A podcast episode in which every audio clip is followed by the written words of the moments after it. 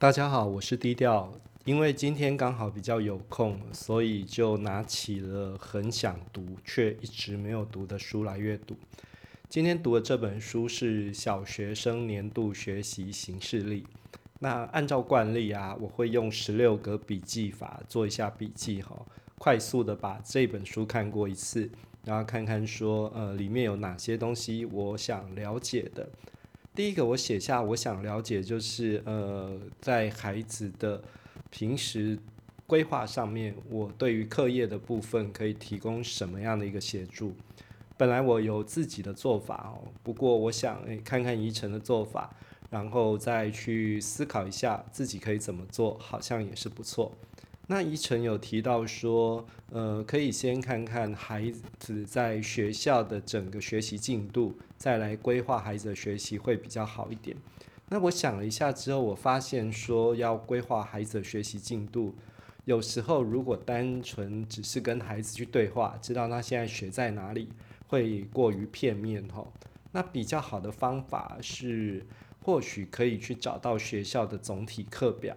就是老师他们有时候要去做一些教学设计，设计完之后必须贴在学校的首页上。像高雄市政府教育局都有规定，各校一定要把这些东西放在首页，让家长可以找到哈。而且像高雄市每次设计都是设计一年，那这样子来讲的话，我就可以去规划这一年的整个学习进度。所以看到这张表之后啊，我大概做了两件事情。呃，第一件事情就是去开一个军医的家长账号，那当然也要把孩子的账号开起来。不过呢，开这个家长账号啊，一方面除了说让自己可以看到孩子的学习进度之外，另外一个我在想的就是说，我可以试着让孩子自己看着这一份总体课表来去规划他自己的学习进度。那你想说这个东西很容易吗？当然不容易啊！你要在旁边陪他，很辛苦的嘞。不过呃，就是让他自己试着去规划，你也不要求快吼，慢慢的一步一步的让他去规划。那规划了第一次或许不会很精准，没有关系，不精准我们就再调整嘛，对不对？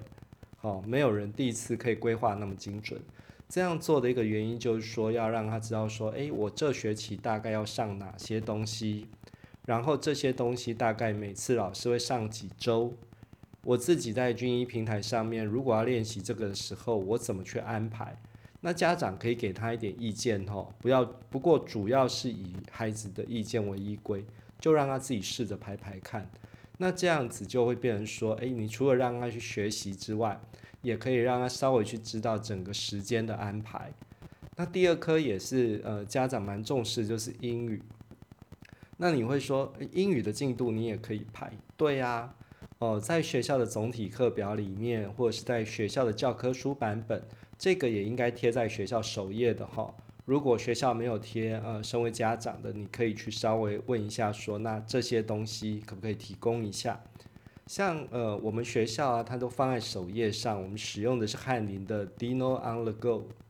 所以我就可以知道说，诶 d i n o on the Go。那我在哪里可以去找到一些线上的学习资源呢？在这里，我是推荐呃 Cool English，在那边我们可以帮孩子开个账号。那因为它里面的素材是可以对应学校的教科书版本的，也就是说，他现在学习的可以在上面再去练习以及做个测验，是非常好的一个学习平台哈。透过这两个平台的应用，一个是军医，一个是酷音，那加上学校的总体课表，你其实在这样子的一个规划自己学习的过程中，可以培养孩子蛮多项的能力。这是我从一个资讯融入的角度来看《宜城》这本书里面提到的议题。我觉得《宜城》这本书真的非常棒，不管是家长或者是老师，每个人都可以试着去买一本来看看哈。就是诶，看到别人的想法，然后一定要再去想想自己的想法，想想看有哪些具体可行的东西，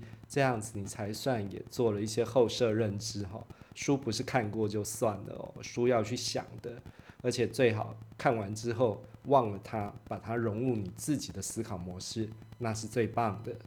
好，下次欢迎大家再来听我们的低调冷消尾。